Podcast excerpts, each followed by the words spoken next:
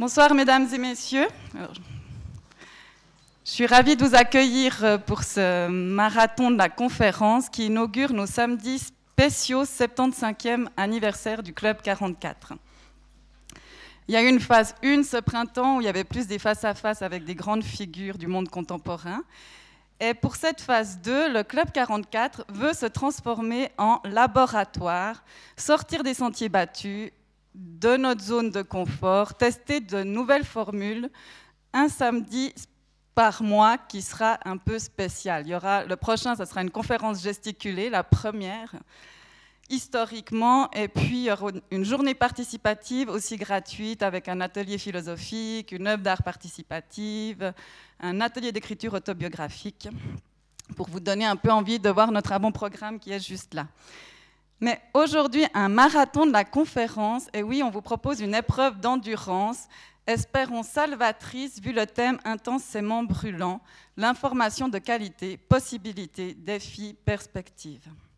Ce sera donc de 10h à 18h, avec une table ronde d'introduction, une de conclusion et quatre conférences entre.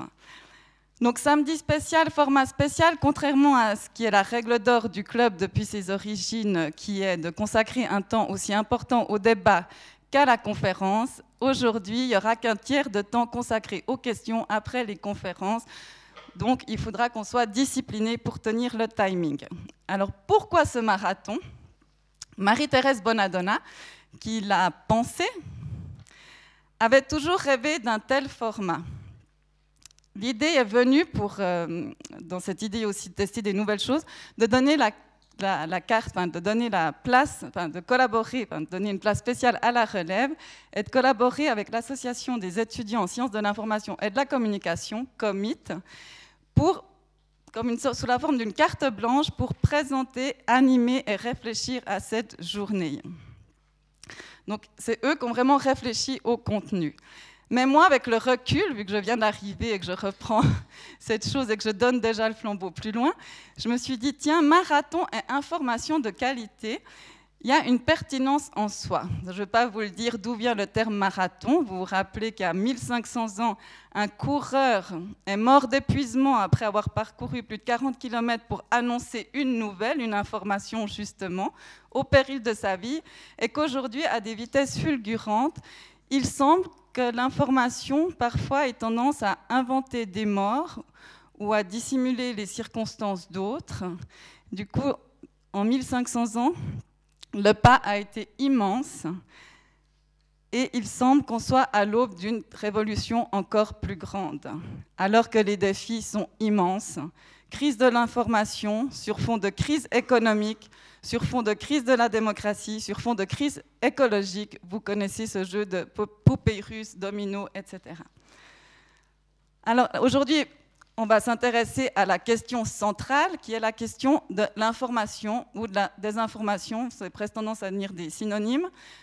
Comment désolidariser l'un l'une de l'autre et repenser aussi la question de la vérité, alors qu'il semble que des gens postulent qu'on vit au temps de la post-vérité. Toujours avec mon recul, je me suis dit, tiens, associer relève et sortir de la zone de confort. J'ai ressenti un peu du malaise en réfléchissant hier à ce que j'allais vous dire, parce que les jeunes de cette relève à qui on a donné une place spéciale, qui étaient aussi là il y a une semaine, des jeunes du mouvement de la grève pour le climat, ces mêmes jeunes Aujourd'hui, ils sont dans une instabilité totale, un, inconfort absolu, une perte de repères abyssale, et il semble qu'ils soient dans un monde à qui, pour reprendre les, noms, les mots de Marielle Massé, d'emblée, toute place est refusée. Alors, parler de sortir de notre zone de confort, indépendamment du fond, enfin, indépendamment même qu'on sait maintenant que c'est une injection magique néolibéraliste, avec cette prise de risque bénéfique et l'esprit de compétition salvateur, il faudrait plutôt vous faire la promesse, à vous, jeunes, relèves, qu'on devine, qu'on voit maintenant avec tout ce qui se passe, qui sont vraiment avides de projets communs, de s'inscrire dans ce, ce, projet collectif, contrairement à ma génération plus individualiste, de s'engager tous à revenir dans une zone de confort, une zone de maturité pour l'humanité, qui permettrait le développement d'une société viable, émancipatrice et non à tendance liberticide, comme en cette fin des années 10. J'espère qu'aujourd'hui, on pourra tracer ensemble, avec les intervenants, vous, citoyens professionnels, les possibilités d'une information éthique, indépendante, de qualité, qui redonne le sens premier au mot informer, qui était de donner forme, donc se permettre de se faire une idée dans la tête qui permet de décider de manière plus ou moins objective. D'où l'idée, quand je disais ce retour à une zone de confort, peut-être de l'idée du thème de la table ronde que Clotilde Lou va présenter, de revenir à un journalisme d'investigation. C'est un peu le thème. Alors oui, le défi est immense aujourd'hui. C'est pour ça que je pense que vous avez très intelligemment proposé des, éclairages multiples. Il y aura évidemment sur scène des journalistes, mais il y aura aussi des accents avec des, des sociologues ou euh, plan. Monsieur Clément qui apportera un éclairage plus socio-cognitif. Donc il y aura plein d'accents pour essayer un petit peu de débroussailler ce sujet extrêmement complexe. Et moi, au nom du Club 44, je veux humblement vous inviter à participer tous de manière active dans cet espace qui se veut un espace de confort physique et psychique un lieu qui, depuis ses origines, veut donner l'assise nécessaire pour vraiment tout remettre en question et permettre une pensée libre, apte au débat démocratique, à savoir qui permet la contradiction, la pluralité des opinions et la pensée critique, comme devrait peut-être aujourd'hui l'être la sphère médiatique. Et c'est cela qu'on veut fêter aujourd'hui, cet esprit-là. Et même si je sais qu'on vient d'arriver, on le doit aussi beaucoup à vous, cher public. Alors encore un tout grand merci à tous nos intervenants et je crois que c'est le moment de lancer ce marathon avec un teaser créé par Commit. Merci.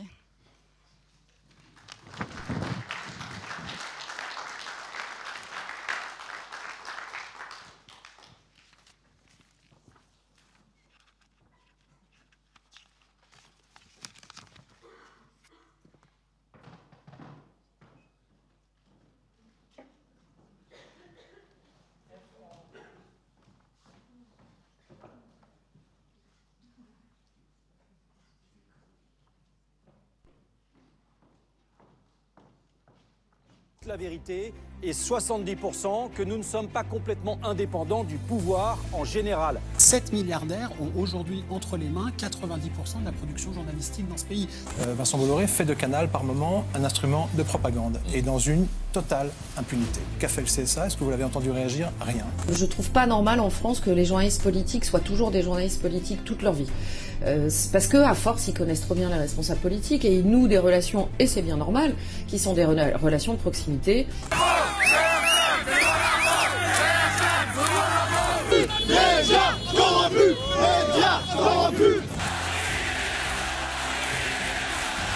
Reporters sans frontières dénonce un climat, je cite, de haine à l'encontre des journalistes qui se développe notamment en Europe. Les journalistes de France Info sont des menteurs. A few days ago, I called the fake news the enemy of the people, and they are. They are the enemy of the people. Nous avons une presse qui ne cherche plus la vérité.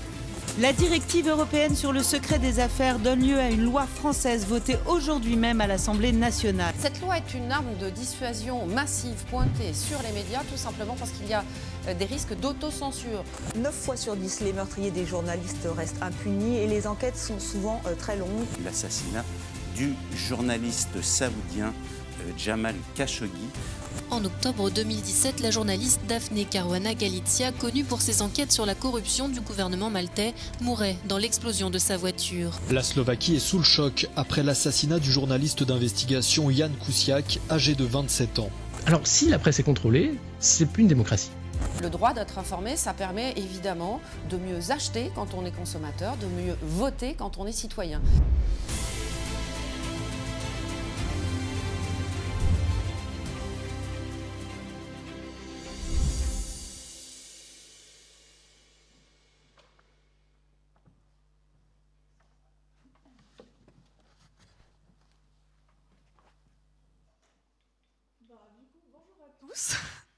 Euh, merci de vous être euh, levés ce matin pour euh, venir assister à cette première table ronde.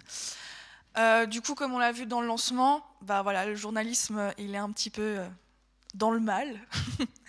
et, pourtant, si on remonte un peu dans l'histoire, le journalisme, il est là depuis en tout cas la Grèce antique, si c'est pas plus loin. Et il, n'a pas cessé d'évoluer, il évolue encore aujourd'hui. Et on pourrait Notez que, par exemple, le premier journal télévisé, c'était en 1949. Il a duré 15 minutes et les journalistes s'étaient embarqués sur une nacelle. Donc, euh, premier, on va dire, journalisme de terrain. Et, euh, là, déjà, une polémique avait fait rage euh, parce que la nacelle avait pris feu. En fait, ils sont montés avec le ballon et puis ils ont touché une, les tensions électriques. Et du coup, ça a pris feu, ils ont craché et là, déjà, les gens disaient Ah, mais ils ont tout fait exprès euh, pour que ça fasse du buzz. Enfin, bref, voilà. Donc, déjà, depuis très longtemps, les journalistes sont toujours euh, un peu euh, montrés du doigt à dire qu'en fait, ils ne disent pas la vérité. Et pourtant, les journalistes, ben, ils sont là pour ça. Et, et ben, maintenant, on va dire que depuis quelques temps, ben, c'est la crise. les rédactions se réduisent, il y a des, des journaux qui disparaissent, comme Le Matin et d'autres encore. Et d'autres apparaissent. On va le voir un petit peu dans cette discussion. Euh, il y a des nouveaux médias qui naissent, par exemple le, petit journal Micro, qui a repris la relève du matin.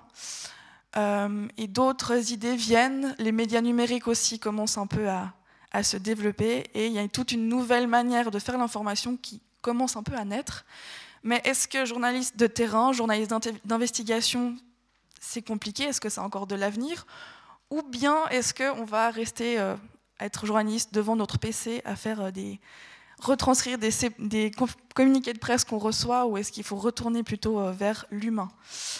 Et donc c'est pour ça qu'aujourd'hui, on a décidé d'inviter quatre personnalités assez importantes du journalisme de terrain. On a trouvé avec toute l'équipe de Commit. Et donc je vais vous les présenter.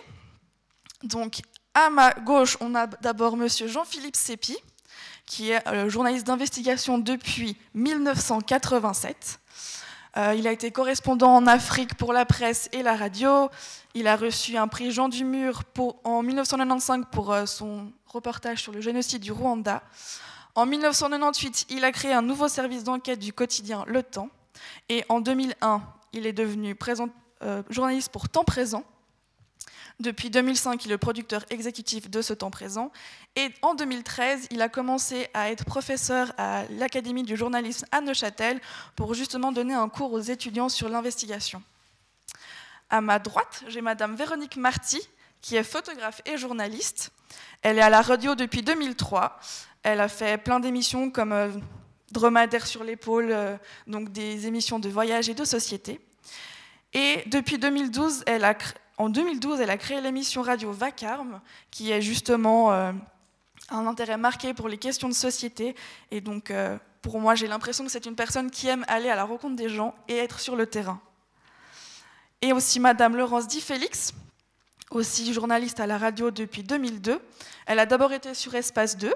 Elle a fait des émissions de sciences sociales comme Le meilleur des mondes ou Babylone. Et depuis 2017, elle est aussi reporter à Vacarme. Et depuis l'année dernière, vous êtes coproductrice de l'émission. Et pour finir, nous avons David Dufresne, un écrivain documentariste, journaliste à l'ancienne qui se dit un peu punk, et aussi qui a fait pas mal d'ouvrages et d'enquêtes. Euh, vous avez fait euh, des phone stories ces dernières années. Donc, euh, vous faites des récits du réel en mobile. Donc, vous alliez toujours la réalité et la fiction, comme votre prochain livre qui va sortir tout prochainement. Et vous avez quand même été le premier à faire, à parler de la crise des gilets jaunes. Et vous avez recensé toutes les violences policières grâce à votre page Twitter Allo Place Beauvau. Et donc voilà. Ces quatre journalistes donc sont sur le terrain. Mais en fait, journaliste de terrain, c'est quoi? Du coup, je voulais vous demander à vous, monsieur Jean-Philippe Sépi, si vous pouviez me donner une petite définition de ce journaliste d'investigation et de terrain.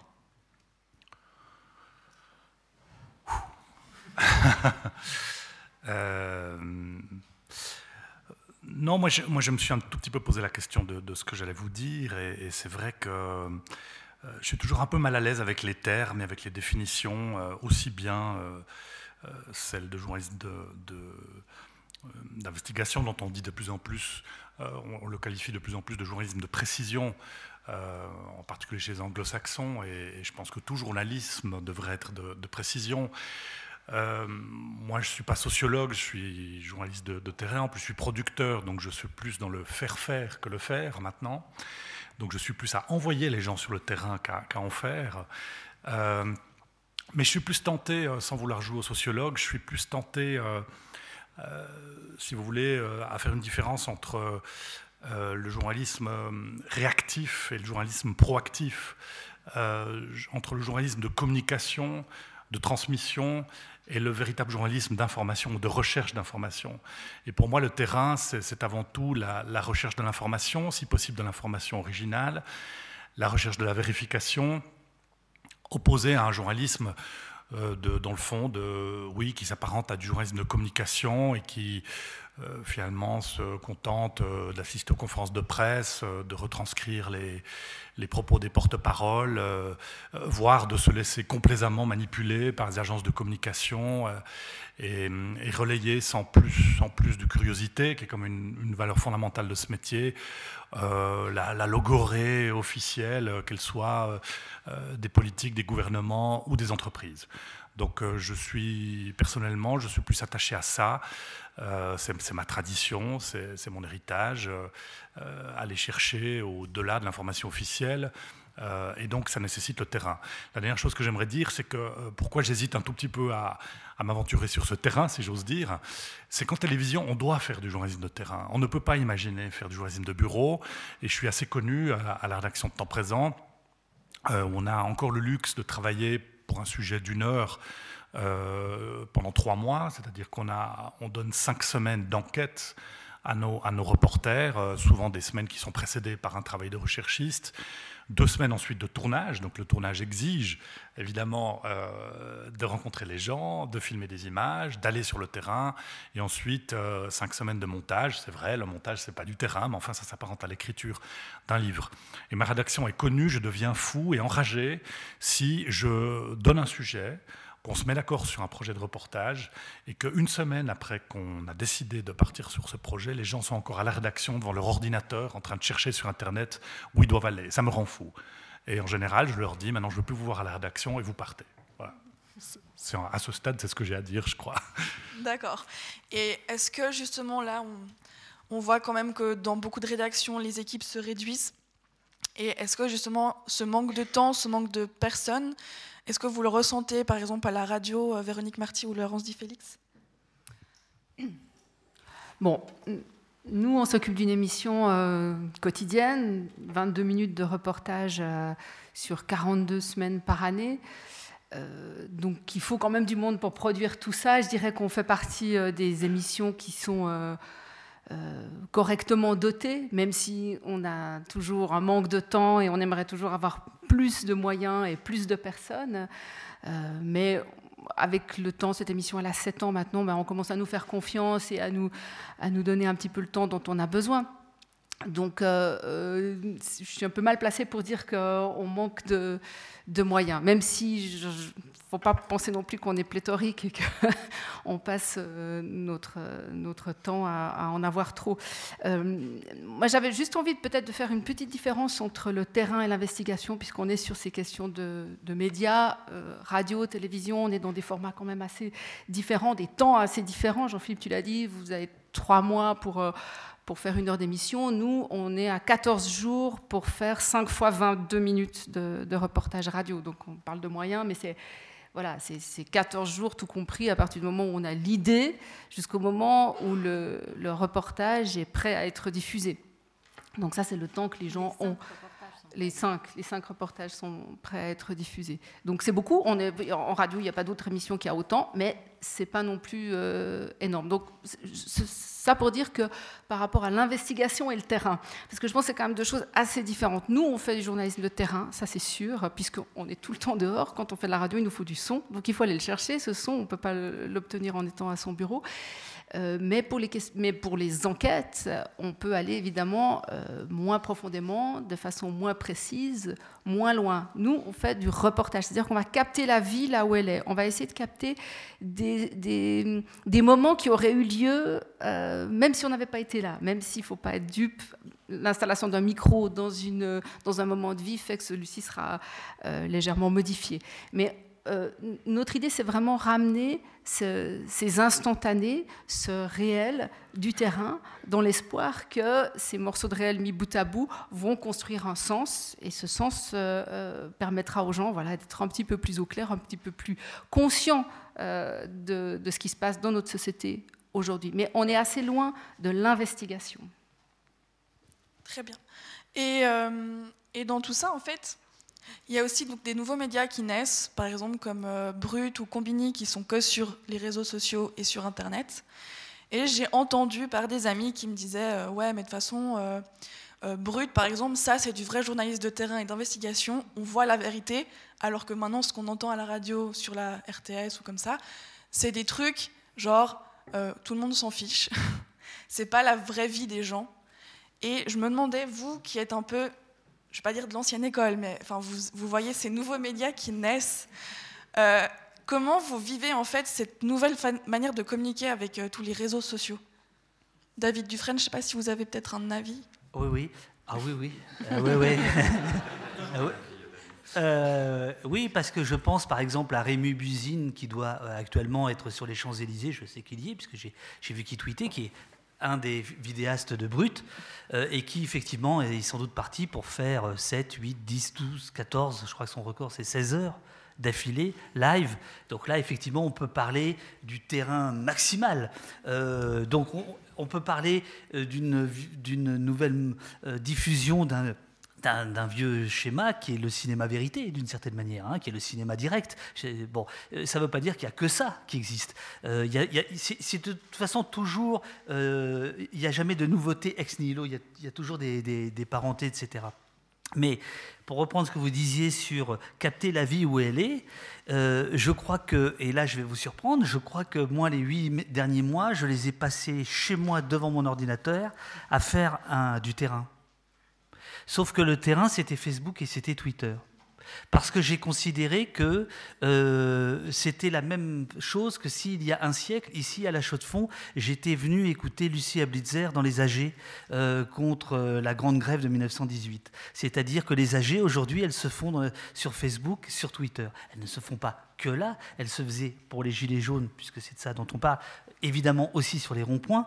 Mais c'était extraordinaire de voir que ce champ de, conversation était totalement abandonné par les journalistes. Et c'est ça qui a fait que moi, j'ai voyé des violences policières sur Facebook, sur Twitter, que je ne voyais pas, euh, à, quelques exceptions près, dans les médias traditionnels et classiques. Euh, évidemment, si je n'étais pas allé d'abord dans un euh, rond-point fin novembre, si je n'avais pas bouffé de la lacrymogène, le acte 2, 3, 4, je n'aurais pas aussi bien saisi ce qui se passait. Mais il se trouve que le terrain, il peut être aussi virtuel et c'est quelque chose de passer 16 heures à recouper des informations, à vérifier que la vidéo a bien été tournée là, à euh, discuter avec des victimes, des proches des victimes. Pourtant, c'est du bureau. Et pourtant, je déteste ça. Edoui, qui est dans la salle, sait, que, puisque j'ai eu l'honneur de travailler avec lui, que moi, j'étais plutôt un gars de terrain, on va dire, hein, plus qu'un gars, de, bureau. Sauf que, ben voilà, on peut, on, peut en fait euh, faire les deux. Pour moi, la grande distinction, c'est le journalisme de commentaire du reste. Or, le journaliste de commentaires, en tout cas, vous l'entendez à mon accent, euh, je suis désolé, français, euh, aujourd'hui, en France, mais c'est épouvantable, il n'y a plus que ça. Euh, et dès lors, il y a maintenant plus que du commentaire de commentaires voire de commentaires. Donc c'est sans fin. Et je vais vous prendre un, un, tout petit exemple qui est important parce que c'est votre teaser qui était très bien fait, mais il y avait une petite erreur. On a vu des gilets jaunes tabasser un gars. Et on pense que c'est un journaliste. C'est un journaliste. Sauf que ce gars était considéré comme un infiltré policier. Ça n'excuse en rien les coups, le lynchage, évidemment. Mais ce que je veux dire, c'est que c'était pas un journaliste qui était à ce moment-là visé, c'était, enfin, c'était un journaliste, mais qui était euh, les, gens pensaient que c'était un policier infiltré. Bon, euh, pourquoi je vous dis ça? Parce que sur BFM, les commentaires ont été pendant des heures et des heures, puisque vous aviez un journaliste de terrain qui filme, qui envoie ces images, et ensuite vous avez une ribambelle d'éditorialistes qui ne savent rien sur rien, mais qui commandent tout sur tout, euh, et qui fabriquent, si vous voulez. Et je crois, que la, je crois que la différence, elle est là, entre le terrain, ou l'investigation, si vous voulez, bien que je sois d'accord, il y a, des, des, à faire, et le commentaire. Or, le commentaire ne coûte rien. Ça coûte rien d'inviter des gens. Ils sont tous ravis de rappliquer ventre à terre pour montrer leur bobine. non, mais c'est la vérité, je veux dire. Euh, il faut que j'arrête? Ah bon, je vous ai vu faire ça. Parce que c'est pas fini. Euh, voilà. Et, et, je, là, je, crois que le public a évidemment une responsabilité. Je veux dire que la culture du clash en France, on a, on a un type épouvantable qui, euh, qui est un journaliste de terrain, c'est un journaliste de football. Pascal Pro, ah, euh, qui a une émission aujourd'hui. chaque jour, il fait le buzz avec, avec de la bêtise. Euh, et le problème, c'est que tout le monde, la preuve, je le fais ici aussi, tout le monde en parle, euh, alors que, autre émission, et, et tout ça apporte une énorme confusion. Et les journalistes sont responsables, car les journalistes acceptent aussi d'aller dans ces émissions de débat de commentaires, euh, qui, à mon avis, n'apportent strictement rien au métier et au contraire le dévaluent. Donc vous comprenez un peu pourquoi certaines personnes perdent confiance avec euh, les journalistes qui disent qu'ils sont tous elles des ont menteurs. Raison. Euh, ouais. Elles ont raison de, de, de, ne plus avoir confiance. Il faut, faut, être, faut, être, très clair. Elles ont raison. Les, les, les, les, journaux de qualité ou les sites de qualité se comptent aujourd'hui sur les doigts d'une main quand même en France. Il, faut, faut, faut, faut, le reconnaître. Si on ne le reconnaît pas, on ne pourra pas discuter. D'accord. Et en Suisse, est-ce que vous voyez aussi un peu cette, euh, cette, un, cette guerre entre euh, gens lambda et journalistes ou c'est un, un, peu plus light? Moi, ce que je peux ce que je peux répondre dans notre pratique de vacarme, c'est qu'on la sent très peu. C'est-à-dire que quand on arrive sur un terrain, à peu près quel qu'il soit, que ce soit des paysans de montagne ou, des urbains, euh, des banquiers à Genève, quand on se présente RTS Vacarme, c'est une émission qui a 7 ans, donc qui commence à avoir une petite réputation, les gens nous accordent un énorme crédit. Moi, j'ai jamais été face à des gens qui étaient en doute. Et d'ailleurs, étonnamment, tout récemment, on a fait une semaine sur le journalisme. Euh, notre reporter Arnaud Robert est allé à Paris euh, couvrir des manifestations de Gilets jaunes qui lui parlaient en disant Ah, vous, vous êtes un média étranger, euh, vous êtes la radio, vous allez nous accorder du temps. Jamais on accepterait de parler à des mecs de BFM TV, jamais. Mais vous, suivez-nous, on vous montre. Donc, je, de notre petit euh, coin de, de, terre de vacarme, on perçoit très peu euh, cette méfiance vis-à-vis -vis des médias, voire pas du tout. Et vous, euh, Jean-Philippe Sépi, est-ce qu'avec temps présent, des fois, vous êtes un peu, vous vous faites rentrer dedans par les personnes que vous allez voir? Mais j'espère bien. euh, je crois qu'il y a deux choses à dire là-dessus. C'est d'une part que le public et, je regrette que dans les écoles de journalisme, on n'ait plus cette matière-là, mais si, on garde en tête l'histoire du journalisme, euh, les publics ont toujours été volatiles. Euh, on a fait des sondages d'opinion euh, aux États-Unis, mais également en Grande-Bretagne, en France, sur les crédits que les lecteurs, respectivement les téléspectateurs, accordaient à leur public.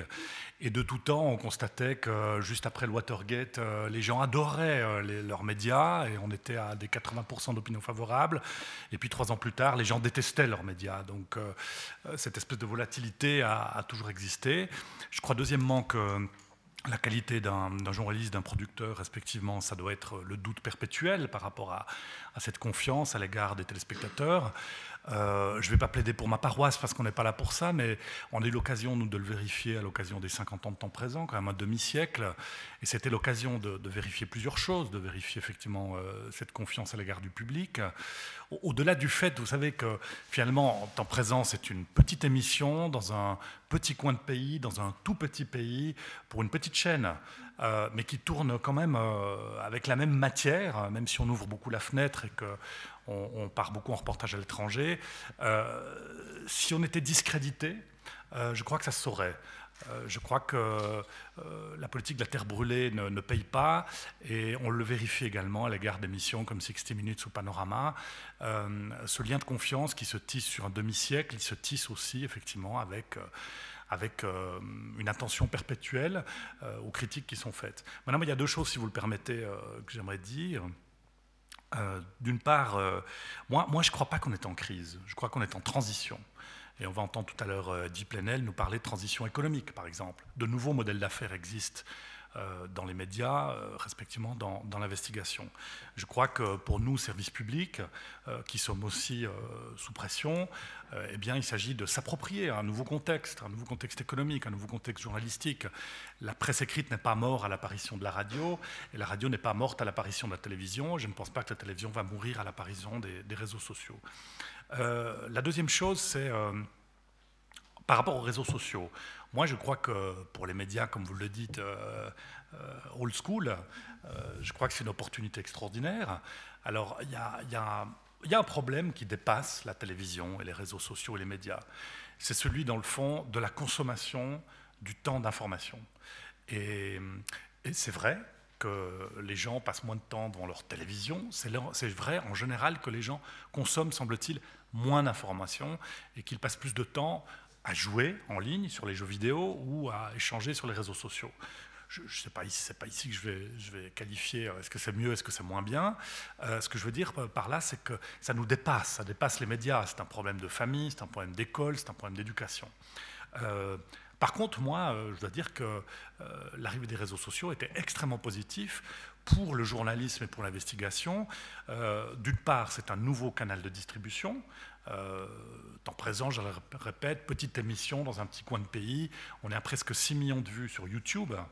on nous regarde au Maroc, on nous regarde en France, on nous regarde euh, un peu partout. Et euh, un sujet, par exemple, qui s'appelle Sur la route des migrants, où j'ai une équipe qui a suivi euh, donc, un parcours de migrants depuis le Niger, par la Libye, en passant par la Libye et le Niger, jusqu'en Sicile. On a plus de vues sur YouTube que sur la chaîne publique. Donc je trouve ça extrêmement réconfortant. Deuxièmement, les réseaux sociaux offrent, offrent de nouvelles sources. par exemple, moi j'aime beaucoup, je suis très intéressé en ce moment par tout ce qui est user-generated content, c'est-à-dire les images fournies par les, dans le fond les, amateurs. Euh, on a maintenant à peu près 2 milliards et demi d'habitants sur cette planète qui ont un téléphone portable et qui filment. Et David parlait de cinéma vérité. Jamais on était aussi près aujourd'hui du cinéma vérité, où finalement tous les événements que le journaliste rate sont disponibles, sont filmés. Je pense à des migrants qui traversent euh, la Méditerranée, ils se filment. Je pense à la couverture de la Syrie, ils se filment. Ce n'est pas les journalistes en place qui le font. Et moi, je prends ça comme quelque chose d'extraordinairement positif. C'est passionnant. Récemment, en temps présent, on va diffuser un reportage sur, euh, euh, qui s'appelle Comment j'ai survécu au lac qui va raconter ce qui s'est passé sur le Bol d'Or, la plus grande course au monde sur, sur bassin fermé. Et euh, les trois quarts du film, ce sont des vidéos des GoPro qui ont été filmées par des marins qui ont failli passer. Euh, je trouve ça très intéressant. Et enfin, la dernière chose, et je vous promets que j'arrête là, mais vous m'avez gentiment dit, est-ce que dans le fond, temps présent, euh, c'est sous-entendu, n'est pas devenu chiant Non, non, mais allez-y, on est. Elle n'a pas sous-entendu. Alors, je, vous informe que ce que nous constatons, c'est que votre génération euh, est très friande de temps long, de vidéos longues. C'est pas moi qui le dis, c'est Netflix par exemple, hein, euh, qui investit énormément dans le, dans le documentaire. C'est YouTube qui constate que c'est fini les petits clips de deux minutes, un peu débiles. Non, ce que les gens consomment, c'est du temps long, au moins 26 minutes. C'est le Guardian, par exemple, qui a constaté que pour, euh, permettre l'érosion de la vente de, de, son édition journal, le New York Times aussi, investit massivement dans la vidéo et commence à faire quoi? À faire du documentaire. Et ça, euh, euh, eh bien, surprise, on sait le faire à la télévision, et particulièrement à temps présent. Et je pense que là, on est euh, totalement bien armé euh, pour euh, s'adapter et passer cette transition que j'évoquais au début de mon intervention, pas facilement, mais enfin avec courage et abnégation.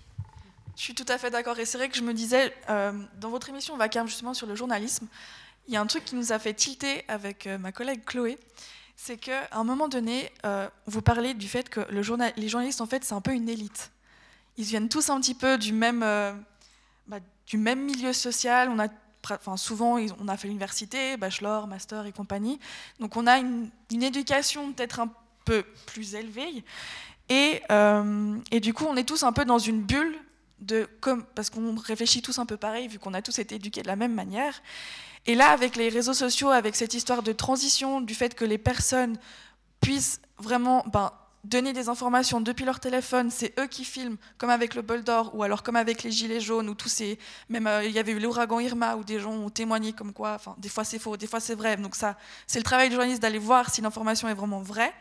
Mais du coup, est-ce que justement ce fait que les réseaux sociaux ils, se développent, ils deviennent un média à part entière, est-ce que ça permettrait de faire éclater cette bulle un peu qu'on a de cette image du journaliste élite qui a fait des études, qui est très bien éduqué et qui connaît euh, par cœur euh, Sperber, Wilson et compagnie? Bon, il y a plusieurs choses. Moi, je pense que la bulle, elle existe aussi, évidemment, et, vous le savez, euh, dans les réseaux sociaux. On a aussi euh, euh, les amis qu'on veut bien accepter, et on a l'illusion un peu d'être au contact avec toute la population, alors qu'on est au contact avec ceux qui sont abonnés à notre chaîne à la chaîne desquelles on est abonné. Donc les bulles existent aussi sur les réseaux sociaux. par rapport à l'élite, c'est vous qui dites le mot élite, mais c'est vrai qu'on a constaté et qu'on a un peu euh, montré ça du doigt que les, que les étudiants en journalisme, on le voit ici euh, à Neuchâtel, pour faire un master en journalisme, il bah, faut, être passé par un bachelor euh, précédemment. Un bachelor par ailleurs, et ça je trouve que ça questionne aussi, qui forme à la fois des journalistes et à la fois des communicants. Donc est-ce que c'est est -ce c'est le même profil? Est-ce que quand on est journaliste, on peut facilement devenir communicant? On le voit bien, hein, on a plein de collègues qui passent de l'autre côté côté de la face obscure de la force. Mais est-ce que c'est vraiment les mêmes profils? Vraiment, la question se pose. Est-ce qu'ils font un tronc commun pour les journalistes et les communicants? La, question reste ouverte.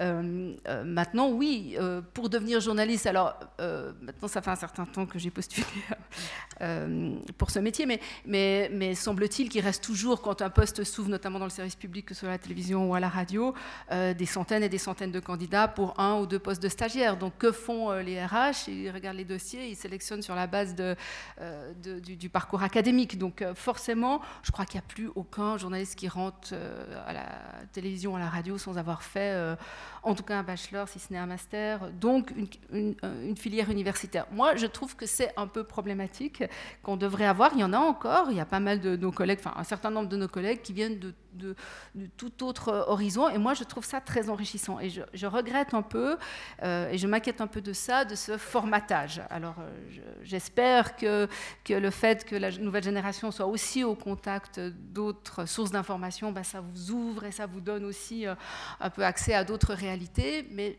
je trouve que la question reste quand même ouverte.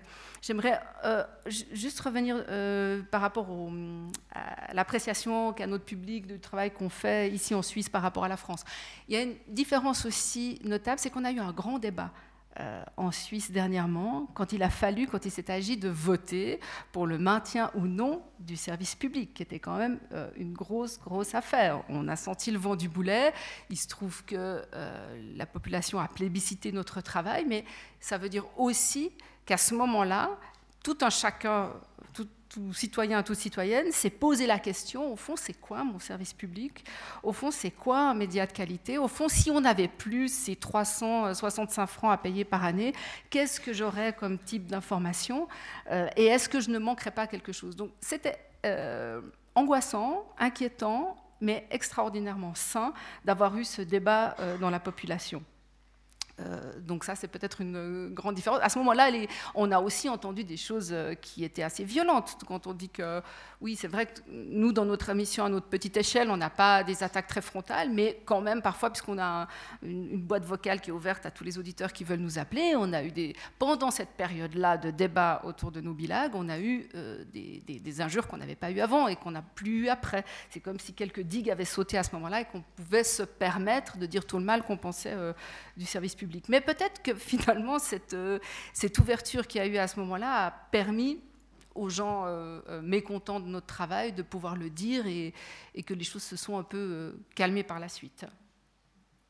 donc aussi dans le fait d'éclater la bulle, c'est de un peu revenir à l'écoute de nos auditeurs, de nos téléspectateurs. Moi, j'aimerais juste ajouter par rapport à cette question de formation. Hein, on parle de, master. Alors, à la RTS, du côté radio, il y a eu des tentatives vraiment d'engager des journalistes qui n'étaient pas passés par les structures académiques traditionnelles. J'en parlais tout, récemment avec notre rédacteur en, chef des magazines qui disait que c'était problématique. Parce que dans la réalité du journalisme, on revendique une certaine dose d'esprit critique, des capacités de narration, d'écriture, une curiosité. Et très souvent, les gens qui ont ces tempéraments-là naturellement se dirigent vers des études intellectuelles. Donc on peut bien se dire on, pète la bulle et on va aller recruter les gens, euh, les enfants de paysans, etc. Mais peut-être bien qu'eux-mêmes n'ont pas la curiosité ou le désir. On n'échappe pas si facilement à cette formation parce que la réalité, c'est que ce métier-là nécessite ces qualités-là qui poussent les gens à faire ces formations-là. Voilà. Donc c'est pas que le, le service public n'a pas tenté, c'est que la réalité est compliquée. À mon avis, on pète la bulle autrement. On pète la bulle dans un comportement individuel qui sait se tenir à distance des élites. Euh, penser les élites économiques et politiques. Et ça, à mon avis, c'est notre devoir de journaliste de dire je ne ferai pas à titre individuel avec ces mondes pour éviter de constituer une élite politico-économico-médiatique qui puisse nous, nous soupçonner, faire qu'on nous soupçonne de connivence, alors que cette connivence n'a rien à faire dans notre métier, elle est malsaine. Vous avez quelque chose à ajouter là-dessus euh, Bravo.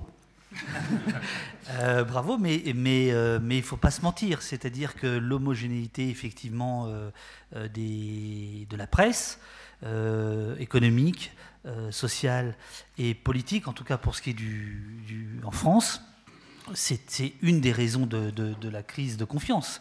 C'est-à-dire que, grosso modo, les médias pensent à peu près la même chose au même moment. Hein. Je, bon, c'était pas du tout le cas il y a 20, il y a 20 ans. Euh, il y a 20 ans, il y avait beaucoup plus d'opposition entre Le Figaro et Libération qu'aujourd'hui, très sincèrement. Euh, alors, est-ce que c'est euh, la faute des écoles de journalisme? Je crois que les écoles de journalisme répondent aussi à un besoin qui est celui du marché. Et le marché, hélas, hélas, hélas, demande surtout aux jeunes journalistes d'être des techniciens des, techniciens de euh, la fabrication d'informations. Il faut savoir filmer, téléphoner en même temps, euh, faire une brève, du desk, euh, un grand truc, un machin. Bon, voilà. et, je crois que là, il y a, y, a, y a, problème structurel parce que, dans le même temps, l'économie est tellement précaire de la presse que, bah, effectivement, il faut que chacun se mette à travailler beaucoup plus, beaucoup plus vite. Et ça, ça nous éloigne du terrain. Et ça nous éloigne de l'idée d'être critique, d'être dans un esprit. Si vous n'avez pas le temps de réfléchir à votre travail, puisque c'est un travail intellectuel, eh bien, il perd de sa force il perd de sa force immédiatement, me, semble-t-il. Et euh, là où je ne te rejoins pas, c'est euh, sur la grande règle, euh, la, radio n'a pas tué la presse écrite, la télévision n'a pas tué la radio, etc. c'était vrai, et c'était même plus fort que ça, c'est qu'à chaque fois qu'un nouveau média est arrivé, il renforçait le précédent, c'est-à-dire que le précédent devenait meilleur. La presse écrite a été meilleure, plus incisive quand la radio est arrivée, parce que justement il y avait une concurrence. Sauf qu'aujourd'hui, le, web n'est pas un média de plus, il est le mélange de tous ces médias. Et à quoi on assiste? Eh bien, justement, je trouve, à une déperdition. C'est-à-dire qu'aujourd'hui, les grands journaux, pour prendre les grands journaux français, font de la sous-télé. Voilà. Ça n'a aucun intérêt, mais ils font de la sous-télé. Euh, et, euh, et, parce que derrière le web, tout le monde court après au lieu d'utiliser ces outils-là comme des outils de création, euh, on, les, utilise comme des outils de euh, diffusion. Euh, on croit qu'il faut être là absolument, etc. Et on fait vaguement ce que l'autre fait, etc. Et il y a une uniformisation qui amène, je crois aussi, au, au discrédit. Alors, par ailleurs, par ailleurs, quand même, c'est pas parce que des gens euh, vous disent ah ben je vous parle parce que vous êtes suisse parce que des Suisses pourraient faire pareil avec des télévisions françaises. Bah vous je vous parle parce que euh, vous France 2 vous allez dire la vérité alors que la RT bon euh, ça on, connaît ces trucs là je veux dire bon. La grande chance des journalistes mais ils ne la prennent pas c'est que plus il y a de sources d'information, plus il y a de réseaux sociaux, plus il y a nécessité de raconter le hors-champ, de raconter ce qu'il y a s'il n'y a pas dans l'image, justement. Comment l'image a été fabriquée par les migrants, etc. etc. Et c'est ça que je ne comprends pas. C'est pourquoi, alors qu'il y a une profusion de nouvelles sources qui nous permettraient justement de sortir de la bulle, pourquoi les journalistes ne se précipitent pas là-dessus? Là, il y a pour moi un mystère. Pourquoi ils ne se précipitent pas à raconter le hors-champ, qui est justement là où il y a une plus-value? Oui, alors du coup, il reste cinq minutes. Euh, la question que vous posez là, dans le fond, la question de début, c'est la question euh, euh, de la compromission des, journalistes avec le pouvoir. Euh, de nouveau, les sociologues se sont beaucoup penchés sur cette question, à l'élite des journalistes, voire même la corruption des journalistes. Moi, j'ai envie d'inverser un tout petit peu la perspective et de revenir dans le fond au public, à ceux qui nous écoutent, à ceux qui nous lisent, à ceux qui nous regardent. Et ce que je pense, c'est que tout ça se voit. Euh, le public euh, est capable de faire euh, la part du bon grain et de l'ivraie par rapport aux journalistes, au journalisme en général. Et moi qui suis un indécrottable optimiste, je pense que l'indépendance, l'impertinence, la qualité journalistique, l'esprit critique que vous avez décrit tout à l'heure, euh, sur un marché qui est, qui est très segmenté aujourd'hui. Et je crois qu'il ne faut pas confondre les médias d'élite, ou les médias, disons, euh, haut de gamme en termes économiques, avec des journalistes d'élite. Euh, je veux dire, dans ce pays, on a le temps qui s'adresse à une certaine tranche démographique de, lecteurs. Moi, je travaille pour un, journal, pour, un média populaire. Je revendique la télévision en tant que médium populaire et généraliste. je pense que tu en présentes une émission populaire de qualité, mais je, veux, euh, je, veux rester généraliste et m'adresser euh, à des gens, par exemple, qui n'ont pas fait l'université. Donc euh, la télévision, pour ça, elle, est, sans pitié, puisqu'on vous envoie en radio aussi faire du micro-trottoir très rapidement. et c'est difficile quand on sort d'un master à l'université de se retrouver dans une rue à faire du micro-trottoir. Bon. Mais ce que je veux dire surtout, c'est que pour moi, l'indépendance, l'esprit critique, c'est une valeur marchande, c'est une valeur commerciale, euh, et c'est une, ce que l'anglo-saxon appelle une unique selling value. Euh, un média qui est indépendant, qui a l'esprit critique, et, eh bien, ça se voit, et, je pense même que ça rapporte. Euh, la preuve, c'est que les nouveaux modèles d'affaires, par exemple en France, comme effectivement Mediapart, ce que tu fais David, ce qu'a fait ProPublica aux États-Unis, et d'autres, mais également la presse locale, qui défend farouchement son indépendance. Ici, bon, la liberté, chez nous, euh, souffre un peu, mais enfin, euh, euh, ça marche, ils sont toujours là. la presse hyper locale également. on sait maintenant qu'il y a certaines villes aux États-Unis qui n'ont plus de presse hyper locale et qui constatent que la corruption revient dans les villes, faute d'investigation eh bien, euh, je vous donne mon paquet que euh, les ventes de ces journaux-là vont remonter. Euh, le New York Times n'a jamais autant vendu de, journaux depuis l'avènement de Trump. Il a équilibré son modèle d'affaires avec le numérique. Donc, mon propos, c'est de dire ici que restons optimistes, et je pense que l'esprit critique et l'indépendance restent vraiment une valeur marchande très importante et qu'il faut faire confiance au public. Il le voit, il le sait. Ok, super. Et du coup, pour le mot de la fin, Véronique Marty, Laurence Dufélix, est-ce que vous avez quelque chose à dire? J'aimerais, on n'a pas abordé une des spécificités de notre travail de journaliste, qui est celui d'être des narrateurs. Et il me semble que les réseaux sociaux aujourd'hui, beaucoup de gens captent le réel, sont dans le terrain, le diffusent sans pour autant en être des narrateurs. Ça veut dire, euh, une fois qu'on a ce matériau, une fois qu'on s'est frotté à la réalité du terrain, qu'on a été au bon, moment, au bon endroit, quand les choses se passent, avec les bons interlocuteurs, qui sont les acteurs du quotidien, euh, il reste une large part du travail à faire. Et c'est celle qu'on a l'occasion de faire euh, dans une émission comme Vacarme ou dans des émissions comme Temps présent. Et c'est là, à mon avis, que se dessine notre métier, qui n'est pas un métier de captation et diffusion, qui est un autre métier de média, d'intermédiaire et de narration. C'est ça, on est des filtres, en fait, peut-être pour, pour, euh, pour, faire un peu pompeux, mais pour citer euh, euh, Peter Brook, quand il parlait de Shakespeare, il disait Euh, cet homme a été un filtre génial de son temps. Alors, euh, c'est pas à dire que nous sommes des filtres géniaux, mais on doit tenter d'être des filtres les plus, les plus géniaux possibles, ou en tout cas avec l'esprit critique, pour revenir à ce que tu disais, Jean-Philippe, le plus, l'esprit critique le plus soigné, le plus dépoussiéré possible, parce qu'il faut se méfier chaque jour justement de son esprit critique, s'assurer chaque jour qu'il est affûté et s'inquiéter peut-être non pas de la compromission avec le pouvoir, mais souvent de la compromission avec nos pairs, tout simplement, parce qu'on est en rédaction avec des gens qui souvent sont assez d'accord avec nous, ou s'ils ne le sont pas, on arrive assez vite à un compromis. Et ça, vaut vraiment énormément la peine d'aller euh, de sortir de la rédaction pour revenir au terrain, pas forcément pour aller faire du reportage, mais aussi pour aller boire des coups avec euh, son voisin qui n'a pas fait l'université ou avec euh, sa voisine qui est femme de ménage, et voilà, et de rencontrer les gens en dehors du temps du micro aussi pour savoir à qui on s'adresse et ce qu'il est important de leur dire. Parfait. Et du coup, ben, il est 45. C'est parfait. Du coup, on va passer la parole justement à vous, le public. Donc, si vous avez des questions, des, voilà, si vous avez des questions à poser à nos quatre intervenants, allez-y, c'est le moment. Les insultes.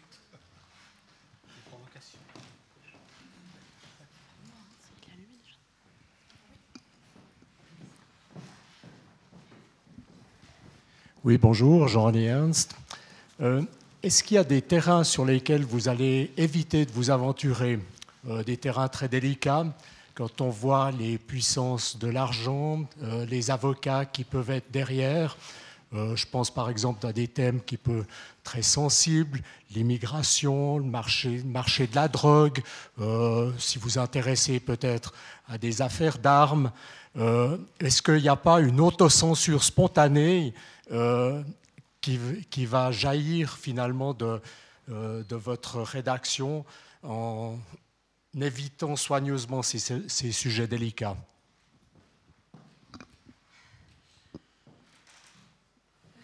En, France, vous avez euh, une tendance hein, euh, qu'on va appeler les procédures Bayon, c'est-à-dire euh, des, gens très riches qui vont attaquer systématiquement. en fait, le, premier qui va sortir du bois, qui va le, premier article, etc., afin de, en fait, de décourager les autres euh, le journaliste a, enquêté à leur tour en se disant oh là là, bon, il y a déjà une procédure, etc. Procédure qui, ne va pas toujours, voire qui va rarement au bout. Mais pendant des mois et des mois, euh, Bolloré dit Moi, j'ai attaqué tel journal en diffamation, calme plat. Mais vous avez des contre-exemples. Il se trouve que j'ai beaucoup travaillé sur une arme suisse, le LBD, hein, euh, de fabrication suisse, euh, par euh, donc une, un fabricant de Thun. Eh bien, le meilleur reportage qui a eu lieu, la meilleure enquête qui a eu lieu sur cette arme, c'est la télévision suisse, qui l'a, c'est la RTS qui l'a fait, qui a enquêté. Qu'est-ce que c'est que cette arme? Pourquoi elle est vendue à la police française? C'est cette arme qui éborgne, qui a éborgné 24 personnes parce qu'elle manifestait, eh bien cette enquête, elle a été, elle a donc sur euh, trafic, enfin pas trafic d'armes, mais euh, vendeur d'armes, elle a été faite par la, par la, télévision euh, publique. Alors je crois que le service public doit être absolument défendu, absolument défendu, notamment là où ça coûte cher, c'est-à-dire en télévision, car envoyer une équipe de télévision, c'est très très très cher. et, et s'il n'y a pas de service public, alors là, là, il y aura de moins en moins euh, d'informations. Mais ce que je veux dire, c'est que très souvent, ça dépend en réalité euh, de la témérité ou du courage ou de l'opiniâtreté d'un rédacteur en chef, d'un ou d'une reporter qui décide d'aller au bout. C'est encore faisable. C'est encore faisable. Pour ce qui concerne le temps présent, moi ça fait 14 ans hein, que je suis à la production de cette émission. Euh, et très très honnêtement, j'ai beau chercher, jamais j'ai eu à m'auto-censurer. Euh, si je l'ai fait, je vous le dirai. Euh, c'est pas dans mes habitudes. Euh, cela dit, euh, si vous voulez, il ne faut pas confondre l'autocensure et les pressions. Euh, de la même manière que le fait qu'on suscite la critique et que euh, parfois on suscite des levées de boucliers, je trouve ça extrêmement sain pour le journalisme. Et je, m'inquiète toujours quand on n'a pas de procès en vue ou que je me dis on est devenu de l'eau tiède. Euh, donc ça fait partie, je trouve, du métier et c'est un indicateur de bonne santé à mon avis. cela dit, une autre chose, c'est, disons, le, les, pressions et, le contexte. Et c'est vrai, par exemple, que, je sais pas, on est enregistré ou... Oui, on est enregistré? Ouais. Ouais, bon. Euh, bon, ben, ça fait rien, je me lance quand même. Mais, mais... en direct depuis tout à l'heure. mais, mais c'est évident que, et peut-être que mes collègues de la radio le confirmeront, mais c'est évident que, que, les pressions qui pèsent sur le, la SSR, sur la redevance, euh, le contexte de la campagne Nobilag, les agressions systématiques de l'UDC à l'égard du service public en particulier, ont créé, disons pour le moins, une certaine euh, nervosité chez nos chefs, on dira. Euh, je dirais que par exemple un sujet comme celui qu'on a diffusé il y a quelques semaines autour de, des manifestations de jeunes pour le climat, alors que nous avons des élections fédérales dans quelques semaines, a suscité une certaine nervosité au sein de, de la SSR, euh, pas tellement pour son contenu, mais parce que euh, l'année passée, la SSR a diffusé toute une série euh, d'émissions très bien faites sur la question de la biodiversité, et puis la presse zurichoise, en partie la presse proche de l'UDC, et l'UDC en a fait un cheval de bataille pour reprocher en fait que si les Verts avaient fait un très beau score aux élections cantonales à Zurich, c'était de la faute de la Qui avait passé une série sur la biodiversité juste avant les élections. Oui, on peut rire, si vous voulez, mais le service public est astreint à un certain nombre de, directives hein, officielles. Il y a des négociations entre le service public et les partis politiques, c'est tout à fait public, pour convenir, avant les élections fédérales, du temps de parole, pour convenir d'un équilibre. Et c'est vrai qu'en tant que temps présent, on a une certaine responsabilité on ne peut pas balancer une, enquête au lance-flamme euh, sur les finances de l'UDC une semaine avant les élections fédérales. Euh, il y a effectivement un risque de déséquilibre et, moi je peux vivre avec ça. Euh, en ce qui concerne par exemple ce sujet sur les manifestations de jeunes, il y avait le, risque peut-être que, cela influe une partie de l'opinion publique et, et, renforce encore le vote vert. Et donc euh, nous l'avons diffusé dans un, dans un, contexte, dans un cadre euh, qui, prévoit qu'on doit diffuser au moins sept semaines avant les élections fédérales, dans le cadre des émissions magazines, des sujets à contenu politique ou qui, qui mettrait, dans le fond, qui donnerait parole à des interlocuteurs qui sont partie prenante aux élections fédérales. Alors, si vous voulez, mon sentiment, c'est que depuis deux ou trois ans, il y a un peu plus de nervosité par rapport à ça et que euh, ce que craint la direction du service public, c'est pas tellement euh, les risques économiques avec des sanctions, par exemple, euh, sur la pub, hein, comme on l'a connu il y a dix ans, ou quand un, annonceur n'était pas content, quand M. Hayek n'était pas content, il coupait la pub au matin dimanche. c'est pas tellement les risques juridiques. c'est vrai que ben voilà, ça fait partie de la routine. récemment, on a passé un reportage sur des questions de, corruption. On racontait une affaire proche de la corruption à, Genève. On a eu droit à ce qu'on appelle des mesures provisionnelles, c'est-à-dire que les partis impliqués euh, ont saisi un juge pour nous interdire la diffusion. Bon, ben voilà, c'est la routine. Hein. On est allé au, tribunal, on s'est retrouvé devant un juge qui a regardé le film, il a trouvé ça très bien, puis il a dit je vous autorise à le diffuser. Bon, heureusement, ça n'arrive pas toutes les semaines, mais enfin, ça arrive. C'est du droit, c'est voilà, on, est quand même dans un état de droit. En revanche, ce que les entreprises maintenant, particulièrement de services publics, appellent le risque réputationnel, euh, c'est-à-dire un, autre risque qui est que, voilà, du point de vue de, des enjeux de, l'entreprise en tant que service public, euh, la discussion politique sur la devance, la discussion politique sur la loi sur les médias, eh bien, on sent que tous les sujets qui pourraient peut-être, euh, hmm, comment dire, influer sur l'opinion publique, sur les décideurs, sont euh, regardés avec un tout petit peu plus de, disons, d'attention, un peu plus soutenue. mais après, disons, c'est à nous, producteurs, et, à nos rédacteurs en chef, à nos cadres, de, d'affirmer tout à fait clairement euh, notre indépendance. Et jusqu'à présent, moi, je, honnêtement, j'ai, j'ai pas eu à me plaindre. Moi, j'aimerais juste J'aimerais rajouter des contraintes euh, pratiques. Comme Véronique vous le disait, une émission vacarme, c'est 14 jours de travail pour un reporter pour ramener 5 reportages de 22 minutes montés, sachant qu'il part seul sur le terrain. Donc évidemment, se lancer dans une investigation sur la vente d'armes dans des pays en guerre, on n'est pas dans cette économie-là qui nous permet d'investiguer sur des terrains très complexes. Et il faut savoir que dans certains domaines, de plus en plus de domaines, nos reporters, quand ils partent sur le terrain, sont confrontés à de nouveaux freins, à savoir les communicants qui ont, qui ont tout investi, tout envahi. On a eu plusieurs euh, reportages en milieu hospitalier ces derniers temps qui ont été largement compliqués par des équipes de com, des hôpitaux qui veulent plus qu'on entre dans les salles d'opération pour filmer, qui veulent avoir un contrôle avant diffusion euh, sur ce qu'on s'apprête à diffuser. Donc on est obligé d'intégrer ça dans le contexte du temps qu'on a à disposition. On ne peut pas faire bosser nos reporters 40 jours si on les paye 14. Euh, donc cette question-là, elle mène pas à une autocensure, elle mène à une réflexion au moment où on, brainstorm sur un sujet en se disant est-ce qu'on se lance ou est-ce qu'on se lance pas dans une série sur telle ou telle problématique?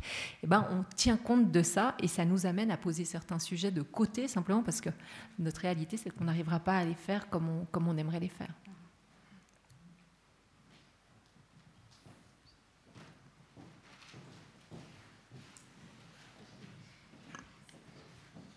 Euh, merci bien pour vos interventions. Euh, j'ai bien compris que dans le journal, le journalisme actuel, on cherche à commenter ce qui se passe, et puis il faudrait revenir à un journal d'investigation qui existe, bien sûr, euh, de terrain. Et je pense que quand on fait du journalisme de terrain, on cherche à savoir où ça s'est passé, quand ça s'est passé, pourquoi ça s'est passé, de comprendre le contexte, etc. Et si je prends deux exemples, vous avez cité la filière des migrants du Niger euh, à la Libye, etc., est-ce qu'on peut réellement comprendre la filière des migrants en deux semaines, avec trois semaines de préparation, où on va principalement avoir des contacts pour passer la frontière, euh, des problèmes de sécurité, etc. Donc est-ce qu'on peut vraiment comprendre cette problématique en trois semaines? Et puis, par exemple, dans le cas de monsieur, vous avez cité euh, l'entreprise Atoun, Bruguer et Tomet, pour ne pas la citer. Je connais très bien le dossier, donc, mais de l'autre côté de la barrière. Euh... C'est-à-dire, racontez-moi. Non. Euh... Non, non, mais... On va pas polémiquer ici, mais est-ce qu'on peut réellement comprendre le problème des lanceurs de balles en caoutchouc euh, sur des, des manifestants, euh, avec tout le problème de la, de la, police qui doit avoir des moyens adaptés, etc. etc. Est-ce qu'on peut limiter ça à aller, aller faire du, du bashing à Thun et puis dire c'est eux les méchants, etc., etc. Je pense que le problème est plus complexe. Et est-ce que sincèrement, avec si peu de temps, on peut euh, bien comprendre la, la, la problématique, quelle qu'elle soit? Bah, euh, Je vais vous répondre tout de suite, mais il faut qu'on se voit après. Hein. Euh, euh ça a permis à l'entreprise que vous citez d'expliquer de, que la police française n'utilisait pas les bonnes munitions. N'est-ce pas? Donc, Je ne suis pas sûr. Comment? Je ne suis pas sûr. Vous n'êtes pas sûr? Ah ben c'est encore mieux. Euh, et donc vous pourrez aller voir sur le site de, la firme. Non, vous avez euh, trêve de plaisanterie, mais on, se voit après. Je ne vais pas vous lâcher. Euh, évidemment que le, temps est toujours un problème. Euh, à titre personnel, c'est pour ça que je, je, il se trouve que je développe souvent des projets qui sont sur le, du, temps très long. C'est-à-dire que ça finit avec des bouquins ou des films ou des choses comme ça. Euh, parce que je crois vraiment à, la vertu du, du temps. Euh, maintenant, euh, un journaliste d'investigation, par exemple comme Fabrice Arfi, qui était dans le teaser tout à l'heure, ça fait des années qu'il travaille sur des dossiers. Donc, euh, c'est pas parce qu'il sort une affaire que, en fait, ça fait que trois semaines. Non, ce sont des années de, de, de, de, travail, de contact, d'engueulade, de, pression, qui aboutissent à un moment donné à la sortie euh, d'une information. Le, le reportage, euh, il y a un accord tacite entre tout le monde, entre le reporter, l'objet du reportage et le, récepteur. C'est-à-dire qu'on sait très bien, euh, j'imagine que Vacarme explique euh, d'une manière ou d'une autre, comme euh, temps présent, euh, ils ne disent pas nous sommes des migrants, nous connaissons ça par cœur. on sait que c'est un instantané, mais cet instantané, quand il est bien fait, il, est, déjà énorme. Il est, déjà une, une, chose. Le seul point, à mon avis, qui est important, c'est de ne pas mentir sur d'où on parle et comment on a obtenu les choses. À partir du moment où vous avez cette transparence-là, ça roule. J'avais juste envie de rajouter peut-être qu'en en fait, on est expert de pas grand-chose en tant que journaliste, surtout en tant que journaliste généraliste. La seule chose dont on peut peut-être se targuer d'être les experts, c'est de donner la parole aux bonnes personnes, d'avoir une certaine honnêteté sur le terrain et de capter le réel au plus, au plus proche possible. Mais évidemment que la réalité, elle est toujours plus complexe. Et si on voulait euh, mettre à l'antenne quelque chose dont on aurait saisi euh, l'entièreté de la complexité, je pense qu'il n'y aurait juste pas de reportage euh, radio ni télévision. Mais je pense que l'honnêteté, la capacité narrative et l'intention rédactionnelle, ce sont un peu nos expertises et c'est là-dessus qu'on s'appuie pour faire un journalisme le plus honnête possible.